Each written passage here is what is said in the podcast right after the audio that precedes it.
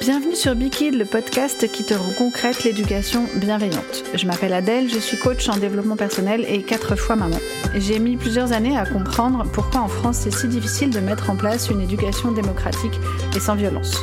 Comme toi, peut-être, j'ai été tiraillée entre la peur de l'enfant tyran et le stress de l'or grillé de cerveau à force de cris et de punitions.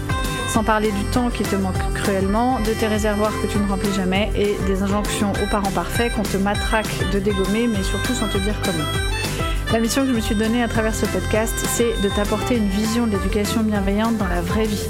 Je te parlerai de situations concrètes tirées de mon quotidien ou du tien. Tu peux d'ailleurs utiliser SpeakPike pour me soumettre une question ou une situation qui serait compliquée pour toi.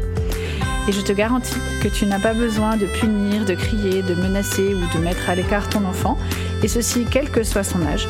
Chaque semaine, je t'explique comment on réussit ce tour de force, sans renier tes valeurs, ni te faire des nœuds au cerveau. Est-ce que tu es prêt à kiffer ta vie de parent? Alors c'est parti pour l'épisode du jour.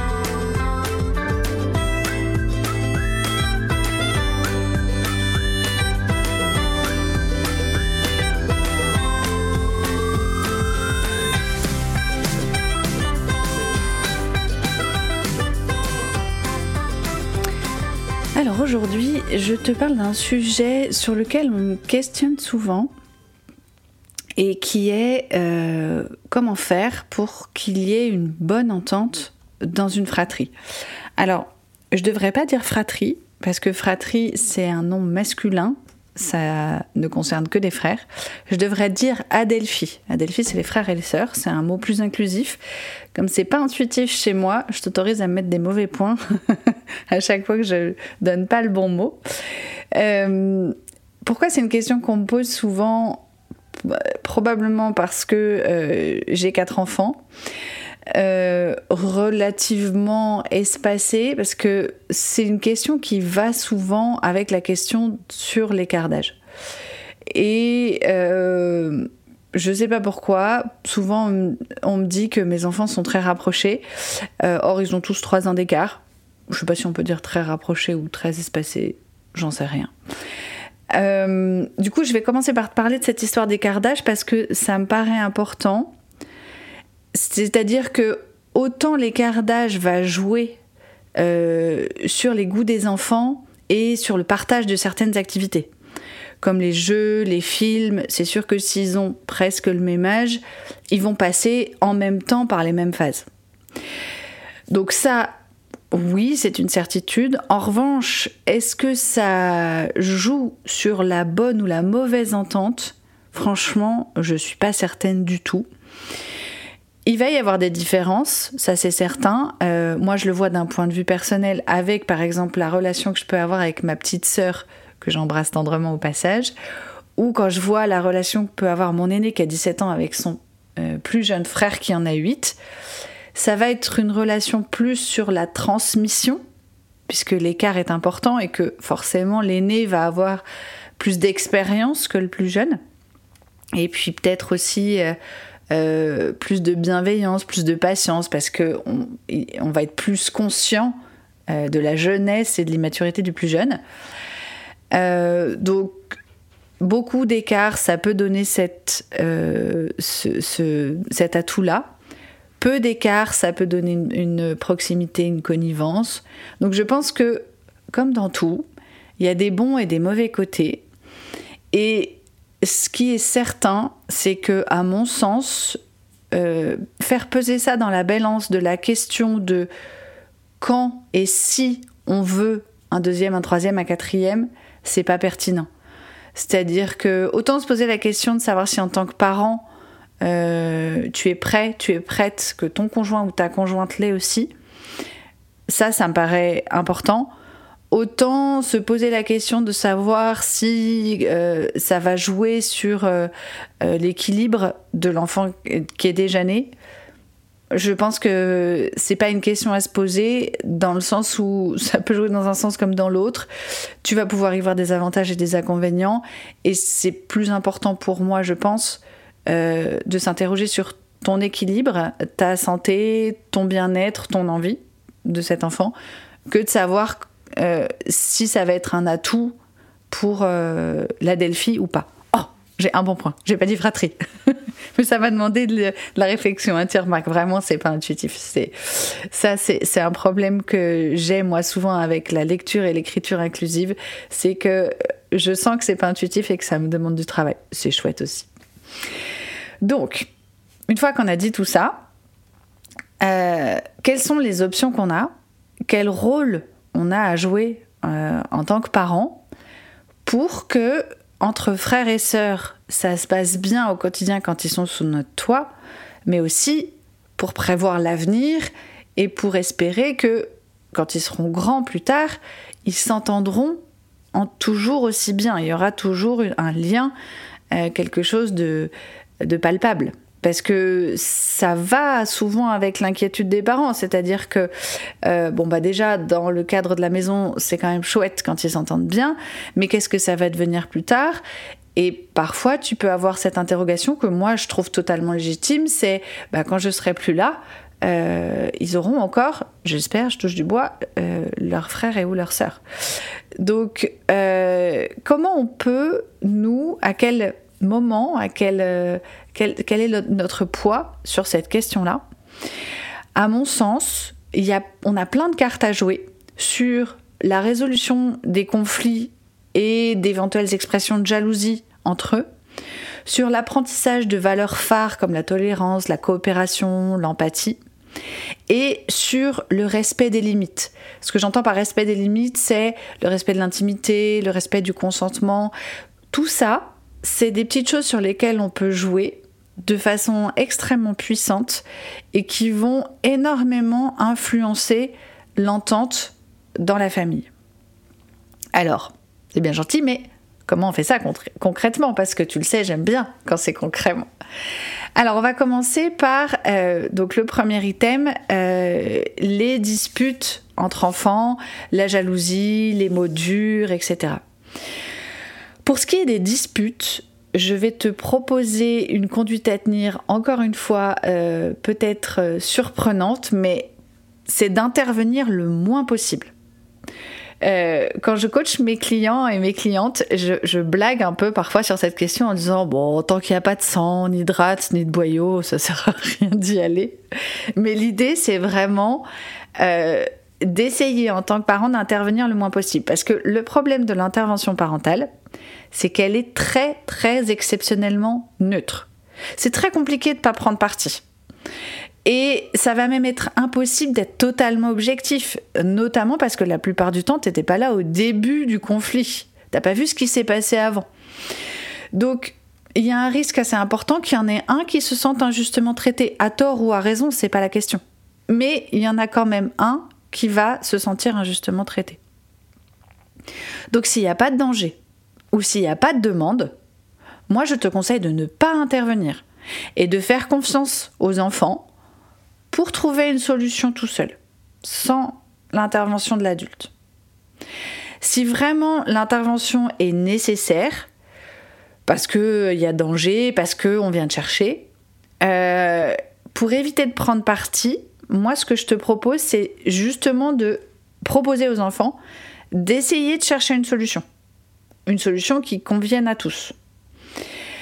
L'idée, ça va être vraiment de rester hyper ferme et à la fois hyper bienveillant sur ta non-intervention, c'est-à-dire que je ne vais pas vous aider, je ne vais pas prendre parti, j'ai confiance dans votre capacité à résoudre le problème, vous pouvez y arriver. S'il y a euh, danger ou un problème de respect des limites, euh, moi ce que je propose souvent c'est de faire un temps de pause. C'est-à-dire, on arrête le jeu, on arrête la dispute. Si vraiment besoin, on écarte physiquement les enfants et on dit attendez, là on fait une pause. Euh, chacun peut aller faire son temps de pause où il veut. Et une fois qu'on sera redescendu, on va chercher des solutions. On est bien d'accord que le temps de pause n'est pas une punition. C'est pas un fil dans ta chambre ou va dans ton coin ou ça n'a rien à voir avec une punition. C'est vraiment un. Là, on va faire stop. Chacun va prendre le temps de souffler, de se reposer, éventuellement d'aller faire autre chose. Ça peut durer longtemps. Il y a des enfants qui peuvent mettre du temps à vouloir revenir. C'est pas gênant. Euh, mais c'est pas une punition. C'est pas euh, chacun dans sa chambre, puis quand vous arrêterez de vous disputer, on pourra enfin discuter. C'est vraiment juste un temps de pause.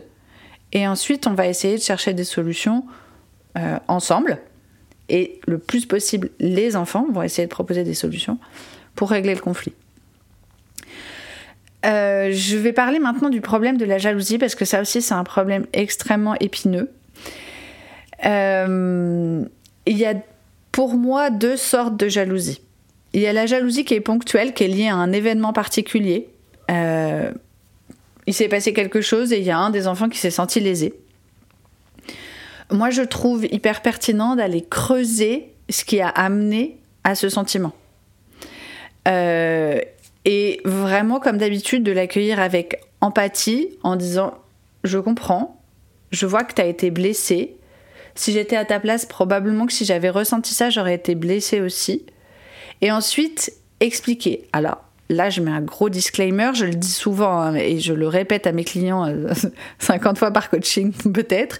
Euh, les explications, c'est très très très très très limité. On sort pas le grand PowerPoint, c'est une petite dédicace euh, à Rokia. On sort pas le grand PowerPoint pour expliquer euh, tous les tenants et les aboutissants. On est très très très simple dans les explications. Les explications, ça pourrait être, ben tu vois, moi j'ai fait ça comme ça, plutôt justement pour t'arranger. J'avais pas du tout l'intention de te blesser ni de te léser je, suis désolée, c'était pas mon intention. Voilà pourquoi ça s'est passé comme ça. C'est tout. C'est parce que le problème quand on rentre dans de grandes explications, c'est que un, l'enfant à un moment donné décroche, surtout s'il est jeune, et deux, il y a souvent, on glisse souvent vers la justification. En tant que parent, on a tendance à dire oui, mais euh, j'ai fait ça parce que je suis dans mon bon droit, etc. Donc, plus tu limites les explications et plus tu vas limiter le risque de te justifier. T'as pas besoin de te justifier. Euh, d'abord parce que si tu te justifies, euh, ça veut dire que tu as raison. Or, malheureusement, pas forcément. Et ensuite, bah, tu as le droit de te tromper, comme ton enfant. Donc, la justification est plutôt contre-productive. On ne se justifie pas, on accueille avec empathie le fait que l'enfant se soit senti lésé, euh, on explique ce qu'on a voulu faire, et ce qui peut être intéressant aussi, c'est de demander à l'enfant qu'est-ce que tu aurais préféré toi dans cette situation-là? Alors ça veut absolument pas dire que ce qu'aurait préféré l'enfant, c'était euh, forcément faisable. Et là, on peut dire, je comprends, t'aurais aimé ça. Malheureusement, dans ce cas-là, c'était pas possible. Euh, ou alors dire ah bah oui tiens t'as raison pourquoi pas la prochaine fois on essaiera comme ça. Hum, ça ne veut pas forcément dire que tu vas accéder à la requête de l'enfant mais juste de l'entendre de l'accepter et de euh, montrer à ton enfant que qu'elle est légitime et que tu fais ce que tu peux pour y accéder quand c'est possible c'est hyper important. Ensuite il y a la jalousie plus générale. Euh, qui est vraiment d'ordre euh, presque permanente. Euh, un des enfants a l'impression d'être moins aimé qu'un autre. Alors ça, ce qui est compliqué, c'est que c'est extrêmement tabou, mais vraiment, ça vaut le coup de creuser, d'oser se remettre en question, parce que ce sentiment de l'enfant ne disparaîtra jamais tout seul. Et plus tu vas coller ça sous le tapis parce que c'est tabou, on n'a pas le droit de préférer un de ses enfants. Et la plupart du temps, c'est pas, pas ce qui se passe. Euh, mais si tu mets ça sous le tapis en disant bah non, c'est pas possible, il n'y a aucune raison qu'ils ressentent ça, de toute façon, je fais tout de façon égale, euh, tu changeras pas ton comportement et donc tu ne changeras pas le sentiment de ton enfant. Donc ça vaut vraiment le coup euh, d'aller voir ça, de te dire que euh, ce qui est sûr, c'est que l'enfant ne mesure absolument pas ce que ce sentiment-là représente pour nous. C'est un interdit social majeur, le fait d'avoir un enfant préféré. Et ça, n'importe quel enfant ne le mesure pas. Donc, pour lui, être euh, jaloux ou jalouse de son frère ou de sa sœur, euh, ça n'a pas du tout la même valeur que pour toi. Et donc, lui dire ou lui faire sentir entre guillemets, tu n'as pas le droit de m'accuser de ça. D'une part, ça va être une fausse accusation, parce que pour l'enfant, c'est pas une accusation, c'est une constatation, c'est un sentiment. Mais en plus, ça fera pas du tout, du tout avancer le schmilblick.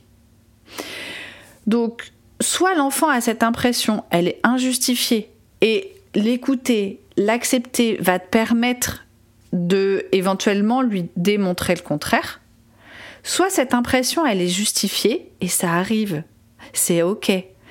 Euh, il y a des tas de circonstances dans une vie de parent qui fait que ça va être plus facile avec un des enfants qu'avec un autre. Euh, une question de caractère plus facile, euh, une question de euh, sommeil.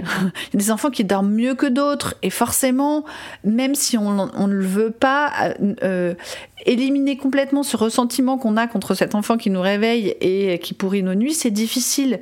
Donc il peut y avoir des circonstances comme ça où la connexion avec un enfant va être plus compliquée. À titre d'exemple, chez moi, ça va dans les deux sens. Mon dernier a un profil a priori avec un trouble du déficit de l'attention. Donc ça peut être plus compliqué pour moi parce qu'il est challengeant à mort. Et en même temps, il va me demander plus d'énergie et plus de connexion. Et donc, les grands peuvent se sentir lésés. Donc je suis obligée très régulièrement de débriefer ça avec les grands pour qu'ils comprennent et qu'ils se sentent pas lésés. Des fois, ça m'arrive de leur dire oui, c'est vrai, c'est pas juste. C'est pas juste que je sois obligée de euh, donner plus d'énergie, plus de temps à votre petit frère qu'à vous. Malheureusement, la circonstance là tout de suite pour cette occasion-là, j'ai pas d'autre option. Mais je vais faire des efforts pour euh, vous proposer du temps dédié, être plus disponible. Euh, je suis toujours disponible quand vous avez des problèmes, etc. J'essaye toujours de naviguer avec ça mais c'est une circonstance que je ne peux pas enlever. Donc, si cette impression de l'enfant est justifiée, et encore une fois, c'est ok, il euh, n'y a pas à culpabiliser de ça, et encore moins à faire comme si c'était rien passé. C'est très important de l'entendre, euh, de débriefer avec l'enfant et de montrer qu'on va faire ce qu'on peut pour corriger le tir. Parce que c'est ça qui va montrer à euh, l'enfant en question qu'on a le même amour pour lui ou pour elle que pour les autres. Euh, le prendre en considération, accepter ce sentiment et euh, faire avec les circonstances qu'on a de façon à ce que ça s'atténue, c'est ça qui va montrer de l'importance euh, qu'on a, l'importance de cet enfant et montrer que cette importance elle est identique pour tous les enfants qu'on peut avoir. Donc la jalousie, c'est un problème à ne pas négliger pour moi. C'est vraiment important de prendre toutes les petites euh, euh, comment dire les petites expressions de jalousie au vol et d'aller tout de suite les creuser le, plus vite possible. Dans le même ordre d'idée, on a les mots durs, les noms d'oiseaux que les enfants s'échangent parfois. Euh, alors là, ce qui va être important, c'est d'aller faire de la place à l'émotion qui est là pourquoi tu ressens ça et aller enquêter à ce qui a amené euh, l'émotion. L'exemple classique, c'est euh, l'enfant qui dit j'aime pas mon frère, euh, il est nul, ou je la déteste, elle est débile. ça, ça m'est arrivé plusieurs fois. Moi, ce que je fais dans ces cas-là, c'est que je vais creuser, donc mettre ma casquette de parent enquêteur et aller chercher ce qui s'est passé pour que l'enfant en question en arrive là. Qu'est-ce qui t'a amené à penser ça? En règle générale, je vais avoir quelque chose d'extrêmement factuel en réponse. Euh, il veut pas jouer avec moi, euh, elle m'a pris un truc, des trucs très très factuels. Et ça, ça va me permettre de reformuler tout de suite. Et de dire ah oui ok, ben alors en fait ton problème c'est que tu es frustré ou en colère ou que t'es pas d'accord pour qu'on te prenne ça, mais ça veut pas dire que tu n'aimes pas ton frère ou ta sœur. Ça veut pas dire que tu la détestes, ça veut pas dire qu'il est débile. Donc ça, ça permet de reformuler. Et pour les enfants qui sont jeunes et qui euh, ont tendance à... En fait, comme ils ont peu de vocabulaire, ben, euh, forcément, ils vont utiliser les, mots qu'ils connaissent pour euh, exprimer leurs émotions. Et du coup, ils vont avoir moins de finesse dans leurs expressions. et donc, ça va permettre aux enfants d'affiner justement euh, leurs émotions, de dire oui, bah ça c'est pas de la haine, c'est juste euh, euh, du ressentiment, de la déception, etc. Et là, ça peut être aussi l'occasion de. Alors, là où c'est hyper important pour moi, je trouve, c'est d'autoriser ce sentiment-là. C'est ok. T'as le droit d'être en colère, t'as le droit de pas être contente, t'as le droit d'être déçu de ce qui se passe. En revanche, euh, c'est important de respecter l'autre et donc les mots vraiment durs, les insultes, ça c'est pas autorisé. Parce que ça c'est un jugement. Euh, t'as le droit de penser que c'est pas cool de sa part de pas jouer avec toi. Ça c'est ok. T'as pas le droit de dire qu'il est débile parce qu'il joue pas avec toi. Ça c'est pas ok. Tu vois la nuance? Et là où ça va être hyper pédagogique, c'est à chaque fois de réajuster avec l'enfant. Oui, je comprends. Ça, tu as le droit, c'est ok. C'est un sentiment, c'est une émotion, c'est celle-là, on l'ajuste. Et c'est totalement ok. Là où c'est pas ok, c'est bien sûr la violence et le manque de respect. Les insultes, ça c'est pas ok, ça fait mal, ça fait pas avancer le schmilblick, puis c'est un jugement de valeur. Alors, toutes ces explications-là, t'es pas forcément obligé de les détailler, voire même moins tu les détailles, mieux c'est. Mais en revanche, euh, montrer à chaque fois ce qui est ok, ce qui est pas ok, vraiment avec le plus de neutralité possible, c'est ça qui va permettre à ton enfant de continuer à essayer et à réajuster à chaque fois sa façon de gérer les choses. Et paradoxalement, euh, plus tu vas laisser de la place aux ressentiments qui sont très souvent extrêmement passagers, et plus tu vas favoriser euh, l'amour, euh, alors pas fraternel, on, dirait adelphique du coup, peut-être. L'amour, ça se commande pas. Ça, c'est très difficile pour un parent parce que euh, on a l'impression qu'on a le, entre guillemets, le devoir euh, d'aimer sa famille. Or, euh, c'est pas les liens génétiques qui créent l'amour.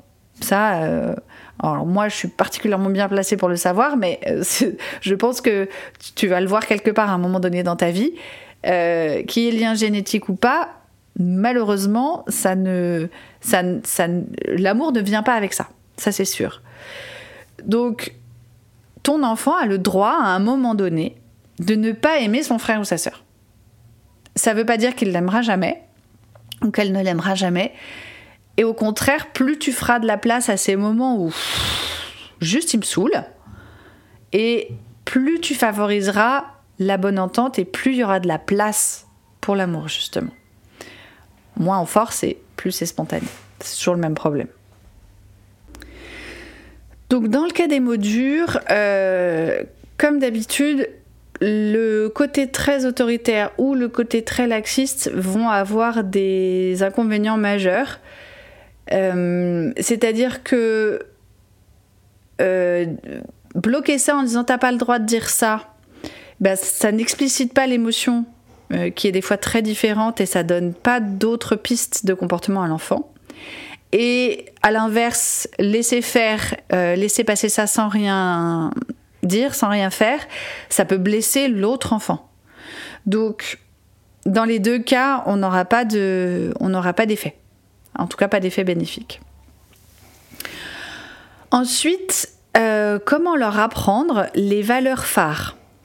Alors, la tolérance et euh, le respect de la différence, ça, ce qui va être hyper intéressant et pas forcément intuitif, c'est d'aller s'appuyer sur les zones de génie de chacun.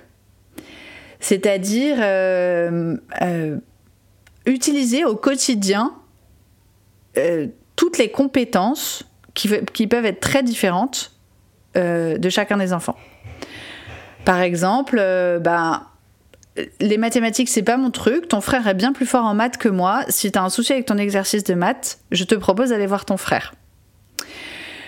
Euh, le chat, c'est celui de ta sœur. Si tu as un souci avec le chat, ben, je te propose d'aller voir ta sœur. C'est elle qui s'en occupe et elle sait probablement mieux que nous ce qui peut se passer avec le chat. Ce qui va être aussi hyper efficace, c'est de toi demander à tes enfants de t'aider selon leur zone de génie. Euh, ou pas d'ailleurs, mais euh, moi, ça m'est arrivé il n'y a pas longtemps de demander à ma fille de l'aide pour euh, décider d'une mouture de café, par exemple. je lui ai demandé de comparer deux cafés. Elle me dit, mais j'y connais rien au café. Non, mais ce que je te demande juste, c'est de regarder la différence. Est-ce que tu vois une différence entre la grosseur des grains? Elle me dit, bah oui, celui-là est beaucoup plus gros. Ah, bah donc c'est pour ça que ma capsule ne marche pas. Des trucs comme ça qui paraissent tout bêtes. Euh, quand j'ai un problème avec Internet ou euh, informatique en général, alors moi je me tourne systématiquement vers mon aîné qui est bien plus doué que toute la famille avec ça. Euh, je peux aller demander à mon mari en lui disant Ah, toi, tu sais trop bien défaire les nœuds, par exemple. Est-ce que tu peux m'aider là-dessus?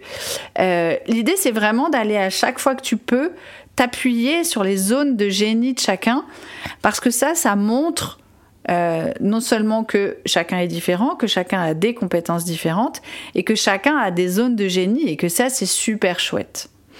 Et ben, tu peux aussi en rajouter parfois quand euh, ça peut être aussi sur un, sur un trait physique. Par exemple, euh, mon dernier qui a une peau hyper mate, il déteste ça.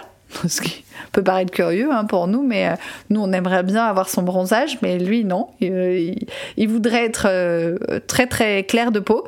Et je lui dis bah tu vois ta sœur qui elle est rousse et donc a une peau de lait, elle préférerait avoir la solidité de ta peau et éviter les coups de soleil. Donc des petites choses comme ça qui permettent de montrer qu'on a tous des avantages et des inconvénients et que c'est ça qui fait la diversité de la vie et que c'est ça qui est chouette. Euh, pareil, quand euh, les enfants se comparent, là aussi, il faut prendre les choses au vol. Je me souviens que euh, ma fille, notamment, souvent disait Oh là là, mais je comprends pas. Renan, qui a donc 8 ans et elle, elle en a 14, dessine beaucoup mieux que moi. Et donc ça, c'était l'occasion de lui expliquer, donc de lui démontrer euh, que son frère dessinait beaucoup mieux parce qu'il dessinait beaucoup plus. Et que s'il avait acquis une forme d'expertise, c'est parce qu'il s'était beaucoup exercé et qu'il s'était beaucoup exercé par passion. Et donc quand je demande à ma fille, mais toi t'aimes ça dessiner? Bah non, bof. Ok, bah alors est-ce que vraiment ça t'intéresse d'acquérir une expertise en dessin?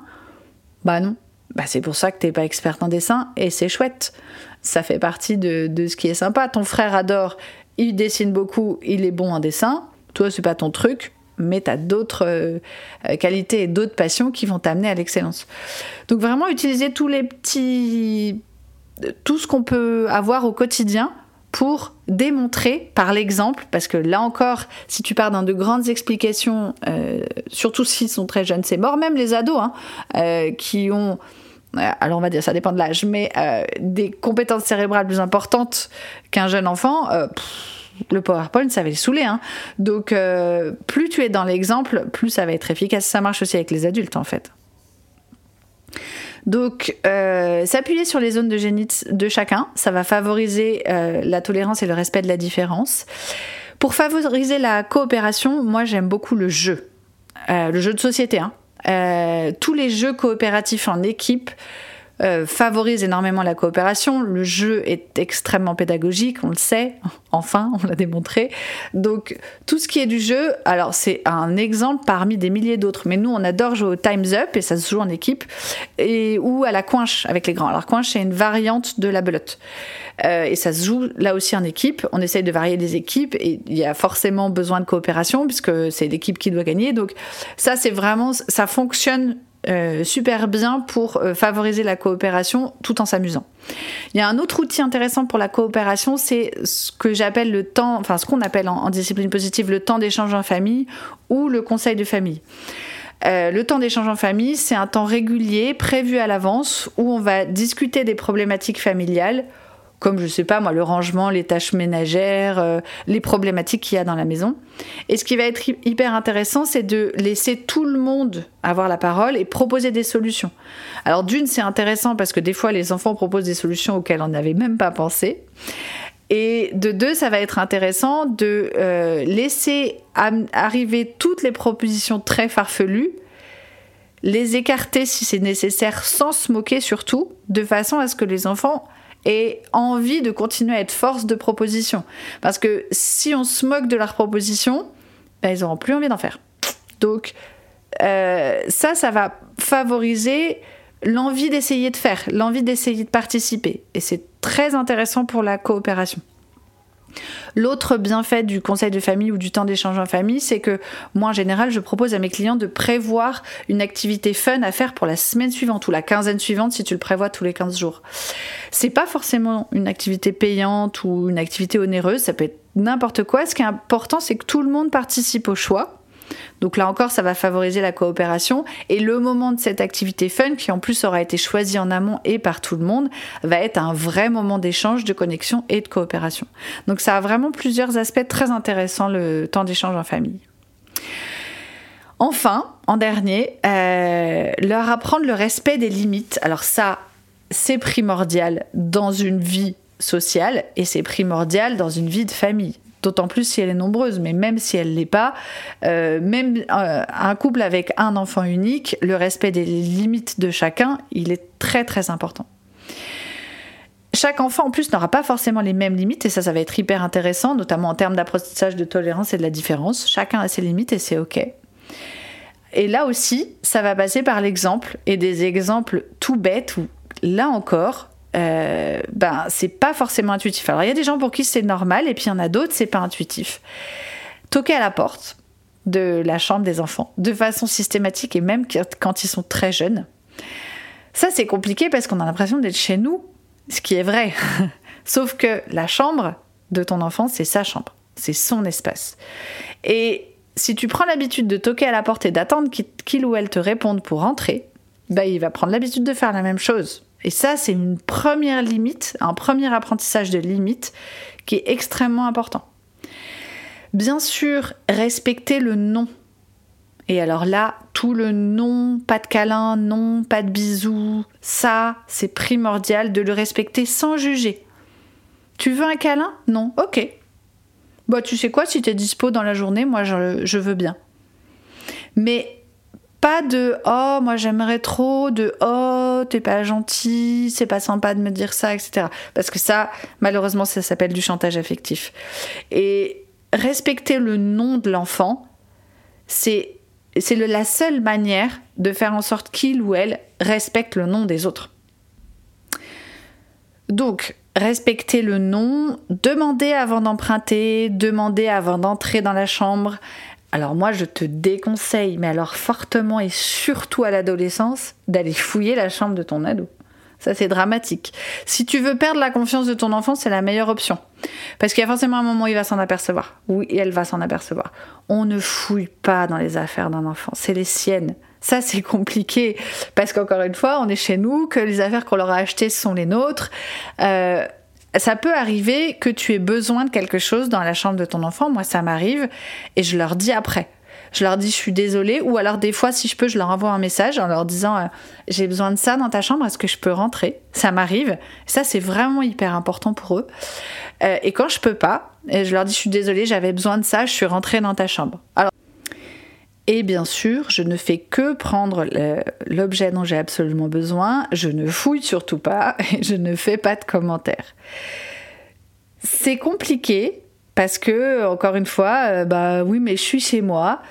Oui, certes, mais c'est l'espace de ton enfant et si tu veux qu'il apprenne ou qu'elle apprenne le respect des limites, ben, il n'y a, pas, a pas de moyen plus efficace que de lui montrer à quel point tu respectes ses propres limites, son espace, euh, ses besoins, son accord de te prêter ou non quelque chose.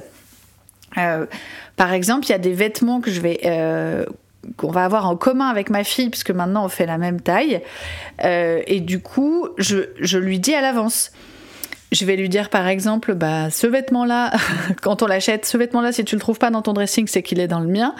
Souvent, c'est aussi des vêtements qu'on va laisser dans la buanderie pour éviter d'avoir les chercher. Par exemple, nos tenues de pôle, puisqu'on fait de la pole dance toutes les deux et que nos tenues sont interchangeables, bah, j'ai mis un gros panier dans la buanderie et je lui dis, bah, tu sais quoi, tu te sers de celle que tu veux et moi je fais pareil. Et ça m'évite d'avoir à rentrer dans sa chambre quand je cherche une tenue, elle d'avoir à rentrer dans la mienne. Alors, ce qui est super rigolo, c'est que du coup, euh, les rares fois où elle a besoin, elle va faire pareil. Maman, je peux rentrer dans ta chambre pour prendre ça? Oui, ma chérie, bien sûr, tu peux y aller. Euh, ça, a l'air d'être des petits détails, c'est pour ça que je, le précise, parce que c'est pas du tout intuitif, on n'a pas l'habitude de faire ça, mais c'est vraiment ça qui euh, va, encore une fois, apprendre les limites. Alors, ce qui peut se passer aussi, c'est que ces limites ne soient pas respectées. Et dans ce cas-là, moi, j'aime beaucoup utiliser les conséquences logiques. Alors, il faut faire très attention aux conséquences logiques parce qu'elles ont tendance à des fois euh, déguiser une punition. Donc, faut être euh, très délicat avec les conséquences logiques. Mais par exemple, euh, ça peut être ton frère a besoin d'être tranquille. Si vraiment c'est trop dur pour toi de respecter ça et que tu fais que rentrer dans sa chambre sans lui demander l'autorisation, je vais devoir lui, donner l'autorisation de, de, prendre sa clé et de s'enfermer dans sa chambre. Euh, T'as encore emprunté ça sans demander la permission. C'est pas du tout agréable pour euh, ta sœur. Si tu, si tu te sens pas capable de lui demander la permission à chaque fois que tu lui empruntes, elle va plus vouloir te le prêter et je comprendrai, c'est ok, c'est normal. Tu vois l'idée? L'idée, c'est toujours de rester le plus neutre et le plus factuel possible, d'utiliser les conséquences logiques et que chacun se sente respecté dans ses propres limites, même si elles sont différentes. Typiquement, moi, je laisse ma porte de chambre ouverte tout le temps et que les enfants rentrent ou pas, fassent leur vie, ça m'est égal. Et du coup, les enfants, ils le savent. Ma fille, elle me demande plus volontiers quand elle va chercher des vêtements parce qu'il faut qu'elle aille fouiller dans mon dressing, mais ça peut arriver qu'ils rentrent chercher quelque chose et ils me le demandent pas forcément. C'est ok pour moi. En revanche, si c'est pas ok pour eux, moi, je vais demander à entrer. Donc ça, c'est un exercice quotidien qui va finir par vraiment être intégré, internalisé au fur et à mesure que tu vas l'utiliser. Plus tu vas utiliser cet exemple-là et plus ça va s'intégrer. Et ça, c'est très très favorisant de la bonne entente euh, dans la famille en général, entre les frères et sœurs, mais aussi dans la famille. Et puis c'est un super apprentissage pour la vie future. Euh, pour eux, après, quand ils vont vivre euh, en couple, en famille, en société, en colocation, que sais-je. Donc, on a des moyens de levier euh, pour favoriser la bonne entente entre tous nos enfants. C'est pas forcément des moyens de levier très intuitifs. Ce qui est sûr, c'est que plus tu seras dans l'exemple, plus tu seras dans l'empathie, et plus tu seras dans la bienveillance, et plus ces trois items-là seront internalisés par tes enfants.